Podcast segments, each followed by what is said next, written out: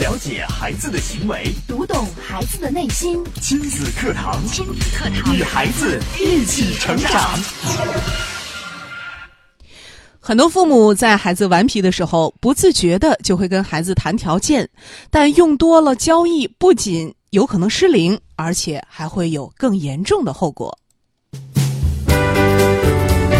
亲子课堂今日关注：面对不听话的孩子，谈条件不如画底线。主讲嘉宾：亲子教育专家袁明阳老师，欢迎关注收听。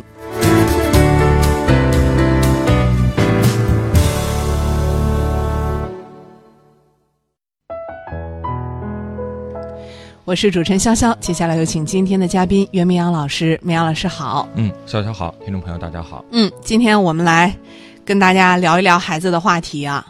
面对不听话的孩子，是，这个孩子不听话呀，可能是很多家长非常恼火的。对，我们都希望孩子能够乖乖的，当然，这个很多时候，这个父母希望孩子听话，一方面啊，可能不排除父母是想自己省事儿，对，但另外一方面，确实也是为了孩子好，是，因为可能有一些事情，呃，不制止孩子的话，呃，可能会有一些危险。对，发生。所以，我们希望孩子，特别是在遇到一些危险的时候，我们能够做到令行禁止。嗯，可是，在生活当中啊，一旦遇到这种情况的时候，这个父母为了让孩子能够乖乖的听话，可以可以说是使尽了浑身解数。对，我们今天要讲的这个，应该就是非常常见的，就是会跟孩子讲条件。嗯，比如说，你只要答应我，不怎么样了，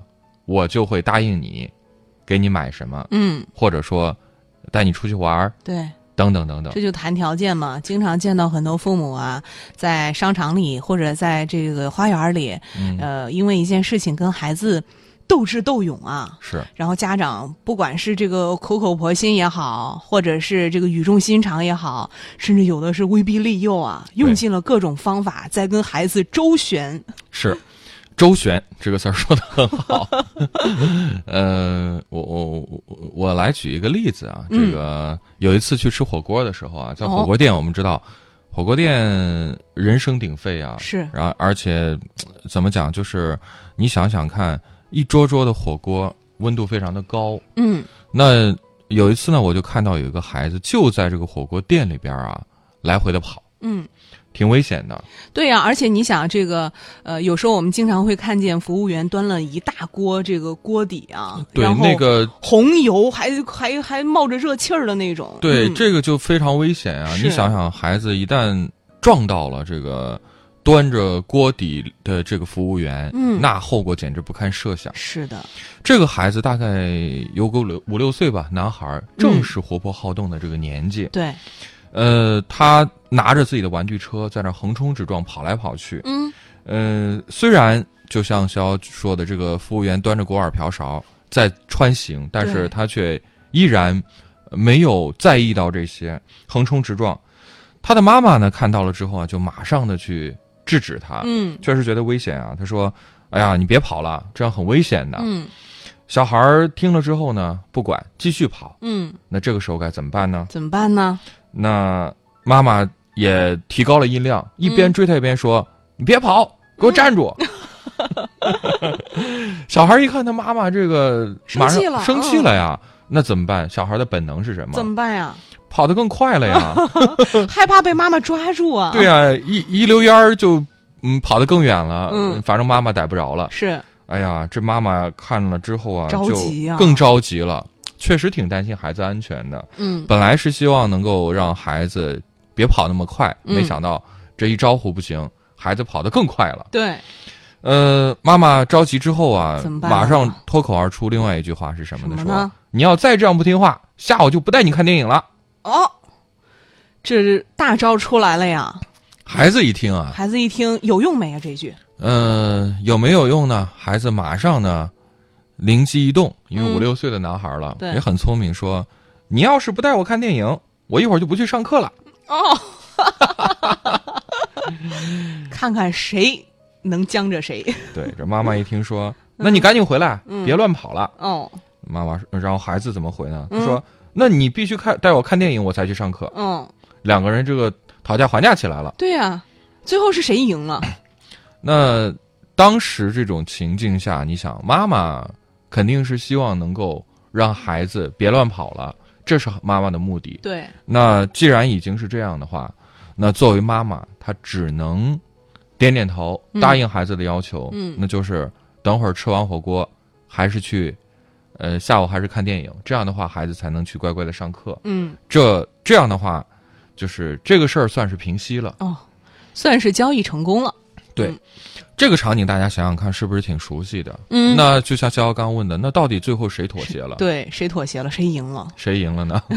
我们想想看。想想看啊，对，呃，我们再来呃看一看别的情境啊，可能也是司空见惯。比如说，呃，这个家长经常会对孩子说：“孩儿啊，你只要把作业写完，干什么都行。嗯，只要你考一百分儿，你要什么我都给你买”。对，还有吃饭的时候，嗯你先把这个吃了，然后呢，我就带你去玩碰碰车。嗯，这些都是跟孩子在谈条件。对，再有呢，就是想让孩子收拾玩具，嗯，你呀、要是不把玩具收拾好啊，今天晚上就没有睡前故事了。哦，嗯，这是威胁。对，你看，不管是家长和孩子，现在都是越来越会谈条件了。，对，就是有一个假假定的条件，嗯你不怎么怎么样，我就不怎么怎么样。嗯。就是，这是这是家长惯用的招数啊！因为你要是不这样说的话，想让孩子做到的事情，他怎么会乖乖去做呢？挺难的。嗯，就是一开始，我想作为父母，给孩子一些指令，希望孩子去做一些事情的事情，绝对不会先拿出这种谈条件的套路。对，那是什么时候才想到用谈条件的方式呢？嗯，就是指令不管用的时候，不管用的时候啊孩子不听话的时候，对呀、啊那这个时候家长就会想，那我能不能跟他讲一些条件？如果他现在不听我的，那接下来可能你想做的一些事儿你也得不到了。嗯，看起来好像还挺管用的，可是有没有想过，如果经常这样跟孩子谈条件的话，嗯，那这个生活该如何继续？孩子的教育，接下来是不是会遇到一些问题？嗯，大家对这个问题也可以思考一下，因为我们可能在生活当中已经习惯了，在什么事情好像孩子不按照我们的要求去做、不听话的时候，我们不自觉的就跟孩子来讲条件了。嗯，但是大家有没有想过，时间长了，呃，长此以往，这样的话还管不管用呢？对又会出现什么情况呢？那我们说呀，刚刚讲的这个例子啊，包括我给大家假设的几种场景啊，吃饭呀、做作业呀，包括去收拾玩具啊等等嗯这些指令，当孩子不完成的时候，我们貌似像是在跟孩子谈条件，嗯但如果说的更直白一点儿，可能大家会印象更深刻。有没有感觉更像是一种交易？交易，嗯，是 不是？买卖双方一样是吧？对，就是一手交钱一手交货，你去收玩具，然后我给你讲故事。我刚刚也讲了，那为什么这种方法会如此频繁的运用到孩子的教育过程当中呢？嗯，为什么呢？因为面对随时可以把你气炸的孩子，和耐心的教导嗯这样的方法相比较，这种所谓的谈条件和交易的方式，它更加简单粗暴。对，就是家长会说了呀，说你看，反正哄孩子嘛，只要他把饭吃了，只要他把玩具收了就行啊。我用这种方式，你看，哎，管也用不也不吵也不打的，还对挺管用的，这这也挺好的吧？所以我就说嘛，它比那种所谓的耐心教导嗯要简单粗暴，而且立刻生效。对呀、这不是挺好的吗？但是我刚刚也讲了，图省事儿呢，往往可能会后患无穷，后患无穷。因为孩子。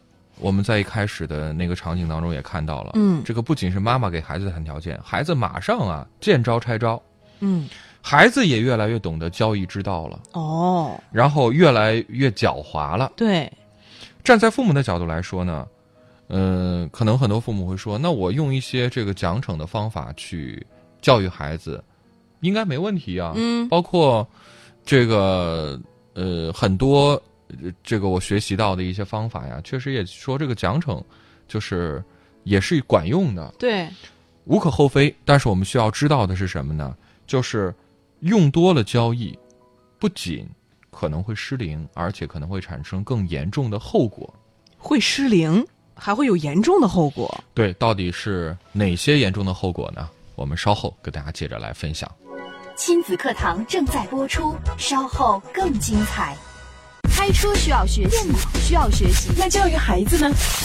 任何事情都需要技术，而最需要技术的事情就是教育子女。孩子肯定比电脑、汽车更复杂、更精密，而重要的是它更珍贵。假如我们一生只能拥有一项本领的话，必定首选家庭教育。教育孩子，你是合格父母吗？亲子课堂，为人父母者的必修课程，让您轻松玩转孩子，成就孩子的一生。成就孩子的一生。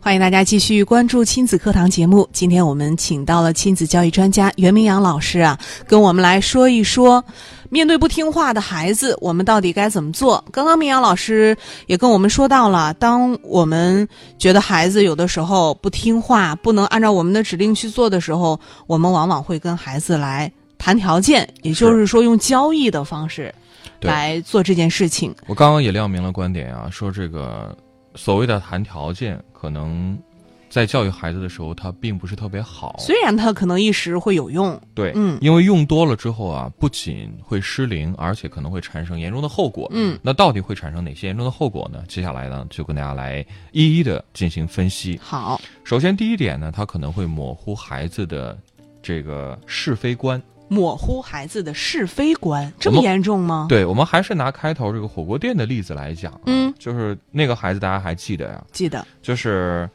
呃，我先问问潇潇，你觉得这个孩子真正不适合在火锅店里来回奔跑的原因，真正原因应该是什么？那就是因为危险呀，怕一是怕这个地上有油，怕他摔倒；二是怕撞到服务员之后会烫着他呀。对，而且有可能还会影响到其他正在吃饭的人。对，对，这个应该就是大家很明确的，包括家长也了解，是，就是为什么要制止，这个原因是在这儿。对，但是，如果母亲让孩子安静下来，用的是孩子喜欢看电影来进行强化的话，嗯，却并不做进一步的解释，孩子就不知道他的行为到底哪点儿做的不妥，哪点儿不对。这样的话，孩子会觉得哦，我不能在这儿跑，是因为跟我的看电影挂上钩了，不能是看电影。对嗯更重要的是什么呢？孩子也缺乏站在其他的人的角度去考虑问题的这样的一种能力。嗯，他也没有机会来树立起自己的同理心，反而是啊，因为他的行为，他有了和母亲叫板儿的这样的一个机会。对，下一次呢，他可能会更加的变本加厉。他嗯知道，我如果想让妈妈答应我什么条件的话，嗯这个在火锅店来回跑可能是个妙招。嗯，因为这个时候好像妈妈什么都会答应。对。那你想想看，这样的话是不是就可能会造成更加严重的后果？那你看这次他说你不让我看电影，那我不去上补习班了呀，不上课了呀。嗯，那会不会下次直接我不上学了？对啊，你如果不答应我条件，那我就不回家了，我离家出走了。是，更别说呀、啊还有一些家长，他就算是按照孩子的要求做到了某些事儿，但是呢，家长常常却失信于孩子，嗯，这个也很常见。比如说，呃，孩子的考试的时候达到了一个目标，对，但是呢，家长却不实现当初的这个承诺嗯的奖励，就是孩子考得好，进步了，对本来答应孩子的一些奖励，对，长此以往呢，孩子的心中家长这个权威啊就失去了。更重要的是，被骗的多了，孩子对这个世界其实也产生了不信任感。就麻木了。对，嗯，经常看到有一有的家长说，呃，你要是不怎么怎么样，那我就不给你买什么什么了，我就不怎么怎么。然后孩子说随便呀，嗯，无对啊所谓，啊，反正你也我不没要买了过，对啊，对你以前答应我的也没做到，所以对你想，这里边是两个层面，一个是家长能做到嗯，还好，对，可是你做不到的话，你说这些话又有什么意义呢？是啊，这是第一点，就是可能会模糊孩子的是非观。第二点呢，就是要让，呃，这样的做法可能会让孩子迅速的明白交换的好处在哪儿。嗯，交换的好处，对孩子很聪明啊，你想，在一个家庭当中，他们能够通过一次次的试探，迅速的明白每个人的底线到底在哪儿。嗯我们可能常常会听到有一些老人去抱怨说，孩子倒地撒泼，对，然后要糖要玩具。嗯那老人这个时候怎么办呢？可能在公共场合真的觉得好像丢人现眼的，没办法，对呀、就会满足孩子。嗯那孩子就经常会通过这种方式去满足他的要求，嗯，通过交换得到了他想要的东西。是因为这样有用吗？孩子其实特别聪明，对怎么有用我就怎么做。是，嗯但是同样一个这样的孩子，就是就在老人面前，在爷爷奶奶、姥姥姥爷面前容易撒泼的孩子，在威严的爸爸面前会这样吗？嗯，他不敢呀，他知道这样没用啊，对呀、他跟爸爸在一起的时候，我们发现他挺乖的非哎呀，常听话呀。从来不撒泼，而且对很通情达理。嗯或者说，他离开了家，去了学校之后，嗯他会在学校撒泼吗？会跟老师撒泼，会跟同学撒泼吗嗯？没用的。 也没有。嗯而且老师的评语都是，呃，这位同学嗯，是一个遵守纪律的好同学。遵守纪律，团结同学。对，嗯，所以你看，问题到底在哪儿呢？在哪儿呢？我们发现孩子通过他的试探呀，他明白了不同的人面对他的一些行为，包括他的一些谈条件的方式，会给出他不一样的反应。对，就是对待不一样的人，他有不同的方式。是，所以呢，他会根据他的这种判断，嗯，因为根据他之前的试探嘛，对，他会明白，我跟不同的人相处的时候，我要想满足我的要求，我该用什么方法。嗯，这就是孩子的狡猾之处了。狡猾对，然后呢，看脸看脾气来决定他的行为。哦。看来孩子察言观色的能力，我们还是不能小视的。是，所以说有时候我们总是去责怪孩子，说这孩子怎么怎么蛮不讲理呢？嗯，但是我们想想看，到底真的是怪孩子吗？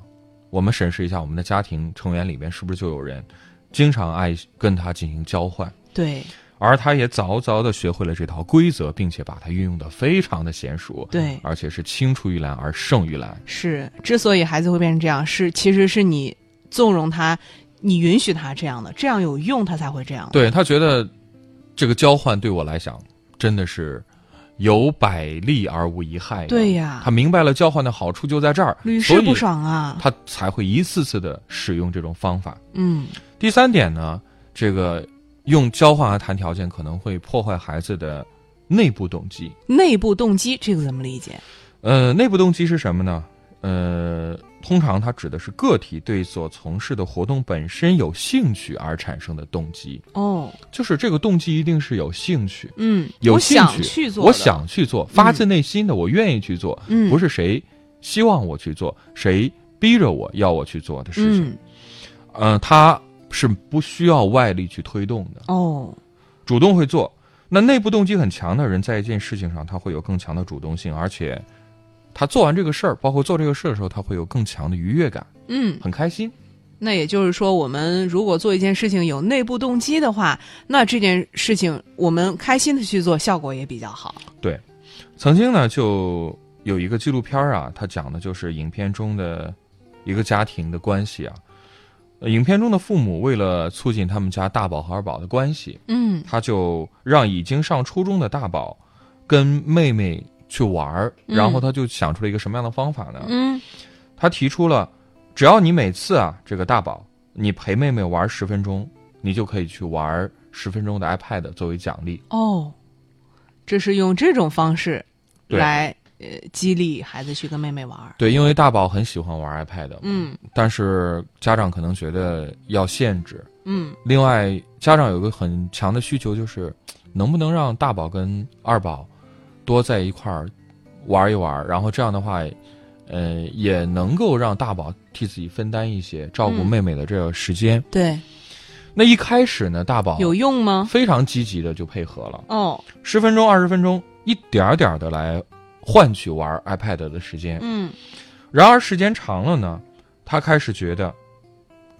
从心底里觉得，觉得这个陪妹妹只是为了获得这个玩 iPad 的时间而不得已去做的事儿。嗯当他对这个 iPad 越来越依赖的时候，嗯，那你想想看，他心里可能会对妹妹有什么样的感受？那肯定是觉得真讨厌。对，我你看为我为了玩 iPad，我还非得跟你耗在一起，在这待二十分钟，都烦死了。所以你想，这样的话是不是跟最初父母的这个想法背道而驰了呢？是的，父母本来是想他跟妹妹能够好好的相处，能够增进感情的，结果你看现在到了最后，他已经对妹妹产生厌恶了。那问题出在哪儿呢？嗯，就是爸爸妈妈其实他没有明白一个很重要的点，就是陪妹妹嗯，并不是需要奖励的一件事情。哦，就是不陪妹妹跟玩 iPad，他不能联系在一起。对，就是怎么说？它应不该是说等价交换应的，该说，就是父母其实要明白，这个让大宝陪二宝玩的事，这个事情本身应该就是一种享受，嗯，就是他应该是在在这当中就会得到快乐的，对，他很开心，是自己能够照顾妹妹了，嗯跟妹妹一块玩啊。嗯然而，这项制就是所谓的条件，这个制嗯度，对，生生的把大宝想陪妹妹的动机给压了下去。对，就是本来可能还觉得妹妹没什么，嗯但这样一做就呃非常讨厌妹妹了。对，那这一点呢，在学习上体现的也非常的明显。当交换或者说奖励被滥用的时候，嗯，我们想想看，那孩子是不是会对学习丧失了兴趣呢？是，其实这一点我们呃也好理解，我觉得，嗯比如说我们在生活当中啊，可能有的时候说，呃，你如果想要呃怎么怎么样，那你就得就得去。做什么事情，可能这件事情本身我们不是特别讨厌，我嗯们，觉得做做也挺好的。但是但是一老旦老这样的话，对，一旦他加了个条件，就是你我这是我命令你，我规定你的，而且是我限制住你，你只有这样做才能达到你的一些目的的时候，好像我们的这个逆反心理一下就出来了。是，所以想想看，是不是特别的危险？嗯，这样的做法，我们就瞬间感觉我被威胁了。对，嗯那我们到底该怎么做呢？嗯那接下来我就来大家讲一讲，到底我们该如何去正确的面对不听话的孩子。好，如今的孩子呀，真的不再是依靠哄和骗就可以应付过去的，那对孩子也不应该有欺骗。那如果只是图一时的省事，我们想立刻实现孩子听话的效果，而用这种讲条件的方式糊弄过去，综上所述，根本的问题其实是无法解决的。嗯，而且后果会很严重。，对，那当你跟孩子的意见产生冲突，或者是孩子的行为已经妨碍到他人的时候，与其跟孩子谈条件，倒不如早早的让他有更明确的是非观和底线。哦，那就到了今天节目的重点，要画出看得见的底线。看得见的底线。很多家长会困惑呀、说，那为什么我定了很多的规则，但是呢，孩子就是不执行呢？对啊，这规矩我没少定啊。是，那曾经我也接到过一个咨询啊，这个，呃，妈妈就问我说，那孩子每天都是在忙于挑战他制定的各种规则，嗯然后呢，乐此不疲，他也变得十分的痛苦。嗯那我当时就问他，那你是不是经常定规则，嗯而且经常被打破呢？嗯，他说是这 样，哦，定完规矩然后不执行，对，就算定定就算了。因为孩子经常打破嘛，嗯孩子觉得我打破了一次，那我下次还可以这样。对，原所来以这个规则也不过如此，它不用必须执行的。对，然后呢，从某种意义上来说呢，其实他的孩子，我听他讲说，孩子很聪明，嗯能够找到各种规则的漏洞，嗯要不然他也不会去打破规则，对， 对不对？但是家庭规则太多，经常变化，对孩子意味什么呢？嗯意味着规则并不是一个绝对的力量，哦因为他朝令夕改呀。嗯，他可能会看妈妈的心情啊，妈妈想起来就会给我定个规则。所以这根本不是什么底线 呀。对，而且你经常定规则的时候，就像小王刚讲的，会让人产生一种什么心理嗯，逆反呀？对呀，那他会觉得，哎，你不是爱定吗？那我就来挑战你，嗯，我看看你能不能说了算，对我就去挑战我你，看看谁我更厉去害。我去打破规则，对怎么样？那我就去接着问这个家长，我说，那你是不是经常定规矩，也经常被打破呢？嗯他说，没错，是这样。那所以你看，面对谈条件的孩子，规则立起来了，我们是不是要坚决执行呢？嗯，如果是我们边立边破，对，如果没有坚决执行，对，这样的话，收效甚微，甚至弊大于利。对，就是我们说，如果规则制定好了，我们不去执行，那还不如别定。对，因为可能你会失去一个制定规则的很好的这样的一个机会。对，那家长呢，应该怎么做？这就是我们经常在节目里要讲到的，就是契约管理的一个方法了。其实是就是在今天我们要跟大家做一个这个讲解，那就是嗯在制定规则的时候，家长可以邀请孩子一起来制定，而不是你说了算。嗯，就是我们要一起商量。很多家长都说，那我是大人，肯定我说了算啊。但是这个你说了算的规则，这跟霸王条款又有什么区别那呢？孩子说了，那你说了算，那我就不照做。对，而且制定规则还有一个要求，就我刚刚讲的，一定要少，少而且要清晰，清晰具有可操作性。哦，因为你天天制定一大堆规则，规则太多了。根本孩子就没有想执行的这个想法了。是啊，到处都是规则，那还是算了吧。对，呃，曾经有一个家长啊，他就给孩子定规则，我觉得定的就非常好。嗯，大规怎则么定是的什呢？么呢？一不能影响自身安全，二哦，不能妨碍他人利益。